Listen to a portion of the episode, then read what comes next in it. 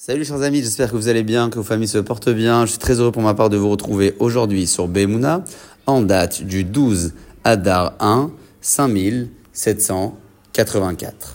Les maîtres du Talmud nous enseignent à la fin du traité de Baba Kama que si un homme vient nous dire Loyagarti ou Matsati, je n'ai pas fourni d'efforts et j'ai trouvé malgré tout. Amin ne le croit pas.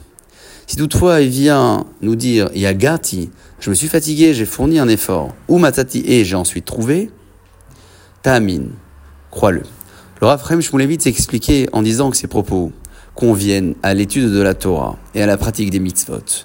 Celui qui pense avoir acquis la connaissance de la Torah sans avoir fourni un effort préalable, Al-Ta'amin, eh bien ne le croit pas. Celui en revanche qui dira Yagati ou Matzati, j'ai fourni un effort et j'ai travaillé pour pouvoir observer et comprendre. Ta'amin, crois-le. La fatigue en hébreu s'écrit Ramal par la lettre Aïn, la lettre Mem et la lettre Lamed. Par ailleurs, le profit interdit au Betamikdash s'écrit en hébreu Maral. Maral, c'est le profit interdit qui s'écrit par la lettre Mem au départ, le Aïn ensuite et le Lamed pour finir. Ce sont finalement les mêmes lettres que le mot Amal qui fait référence à l'effort, mais qui ont été légèrement interchangées. C'est le cas de celui qui ne fournit pas d'effort pour pouvoir produire et qui considère que l'essentiel c'est de pouvoir obtenir, même si les chemins empruntés ne sont pas forcément les meilleurs.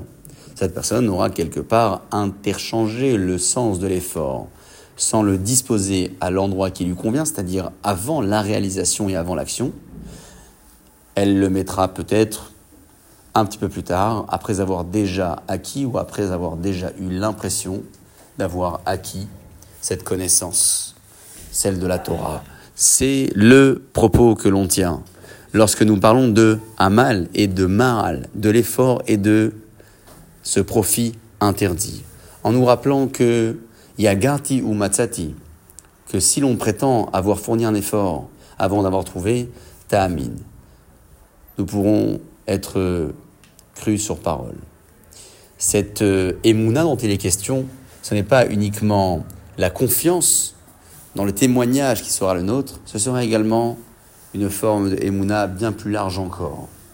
La émouna au sens large, celle que l'on a en Akadosh Baruch ne peut pas s'acquérir elle aussi sans un travail de fond, un travail d'effort, l'effort de l'analyse dans le texte de la morale et de l'éthique, qui nous permettra de renforcer notre croyance en Akadosh Borou, puisqu'elle fait partie de ce que Hachem n'a pas mis à notre disposition dès la naissance, comme nous l'avons évoqué précédemment. Sur ce, chers amis, je vous souhaite de passer une excellente journée pour vous et pour vos familles, et je vous dis à très bientôt.